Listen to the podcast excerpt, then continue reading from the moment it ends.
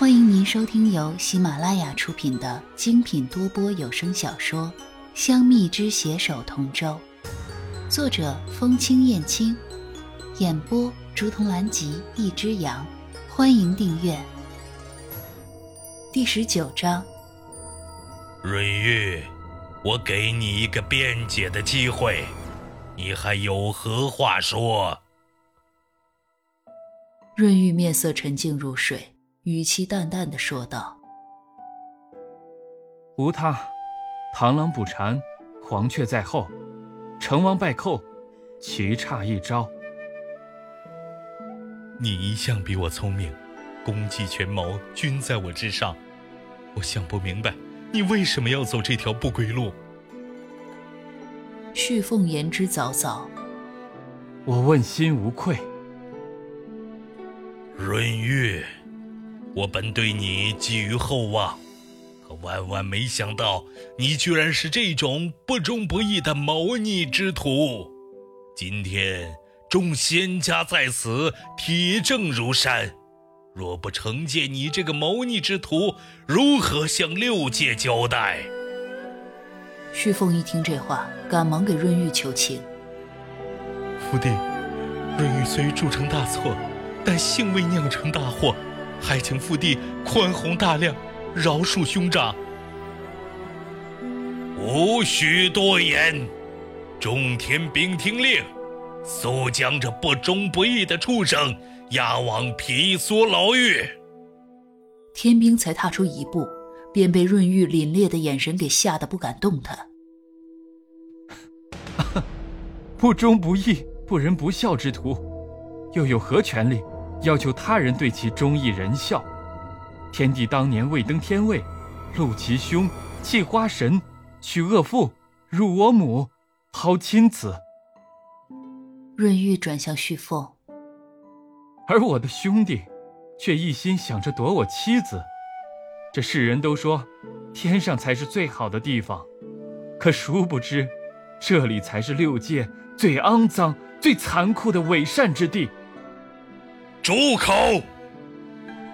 天帝一拍金銮扶手，欲起身呵斥，岂料还未站直身子，便突如其来的踉跄跌回了座椅之中，方才回神，瞠目怒斥润玉：“呃，你说，你你这个畜生，刚刚给我喝了什么？”润玉不紧不慢道：“不过少许煞气香灰。”仅能脱离两个时辰。你，天地牙丝崩裂，气急无言。月下仙人一把搀扶住天地，愤怒望着润玉，谴责道：“润玉，我素知你心机深沉，只是没有想到你真的做得出来这般心狠手辣之事。也许是被自己的叔父如此斥责。”润玉忍耐了那么久的怨气终于爆发了，连声线也提高了不少，语气中满是愤慨。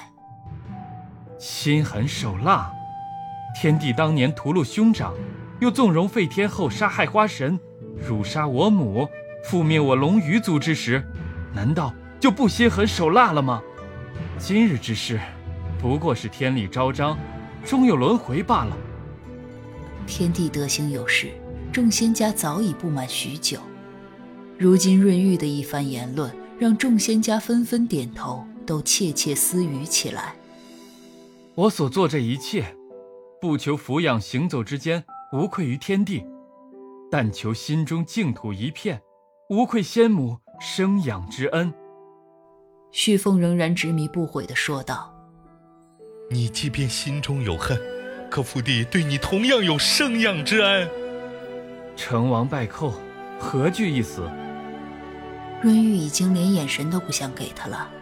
天地手一挥，还不将夜神押解下去？可等了片刻，都仍然无人动手。此时穗禾站了出来：“天帝即废天后，德行有失，德不配位。如今夜神殿下敢冒六界之大不韪，将天帝罪行一一披露。实属天界之幸。如今天界正是破旧立新之际，我等愿立夜神殿下继承帝位，荡清六界乱世，重立天界威名。穗禾，你……旭凤满脸不可置信，随即太乙仙人为首的一众仙家以及天兵都跪地喊道：“我等愿效忠夜神殿下！”你、你们、你们竟敢背弃于我！天帝简直不可置信。天帝与废天后残暴不仁，满天神佛皆有怨恨。火神殿下，难道你还不明白吗？来人！将火神一众人等拿下！刹那，一呼百应，众人冲向在座诸仙，欲擒拿众仙以做人质。在座之人多为文仙，自然抗不过这蛮力天兵，一时慌乱。须知，凤凰又岂会无备前来？但见他眸光一闪，一声吐火令下，殿外涌入数倍于方才之兵，以遏制夜神叛乱之术。一时间。勾筹交错的喜宴，变作刀光剑影的沙场。太乙仙人本想制住天地，不曾想续凤的环帝凤翎竟在月下仙人手中。有环帝凤翎在手，太乙仙人也奈何不了他们，只得安排天兵看住他们。此时，润玉与旭凤也打了起来。太乙仙人一挥长剑过去，正想偷袭旭凤，怎知一边的辽元君发现，竟以身挡剑。旭凤看见辽元君为他而死，一时怒火攻心，正要使出琉璃净火，岂料身上突然挨了一刀。那刀刺中的正是他的内丹精元所在。一旁围观的穗禾也是一怔，虽然早已知晓剧情。但此时亲眼看到锦觅杀死了自己所爱之人，还是不由得为他感到痛惜。这陨丹真是害人不浅呐！徐凤转过身来，看到刺自己的竟然是锦觅，心中悲凉。他嘴里吐出一口鲜血，断断续续的问道：“你可曾？”爱过我，锦觅眼神冷漠，看都不看他一眼，任他滑落在地，嘴唇微动，吐出了两个字：“从未。”这两个字让旭凤心如死灰，而他却也支撑不下去了，一下子躺倒在地，闭上了双眼。天帝看到旭凤死了。双眼通红，嘴里念道：“大而九灵色清澈，秋水为神，玉为骨。小儿五岁七十牛，满堂宾客皆回头。”没多久，锦觅也摔倒在地。待旭凤魂飞魄散后，他突然悲痛的喊道：“父皇！”而后嘴里吐出了一颗丹丸，便晕了过去。天帝眼见旭凤已魂飞魄散，润玉，你真是我的好儿子。旭凤，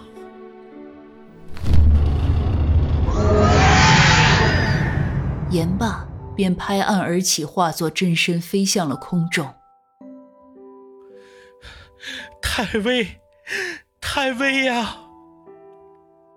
月下仙人在原地高声大叫着。天帝在空中盘旋了几圈，便跌落地上，恢复了人身。只见他好似瞬间苍老了一般。口吐鲜血，只来得及与月下说了句：“旭凤，救他！”便也跟着魂飞魄散了。月下仙人哭嚎着：“ 你这是何苦啊！你！”殿中的打斗在旭凤身死的时候便已停止了。那些旭凤的部下见自己跟随的殿下已然身死，也都纷纷投降了。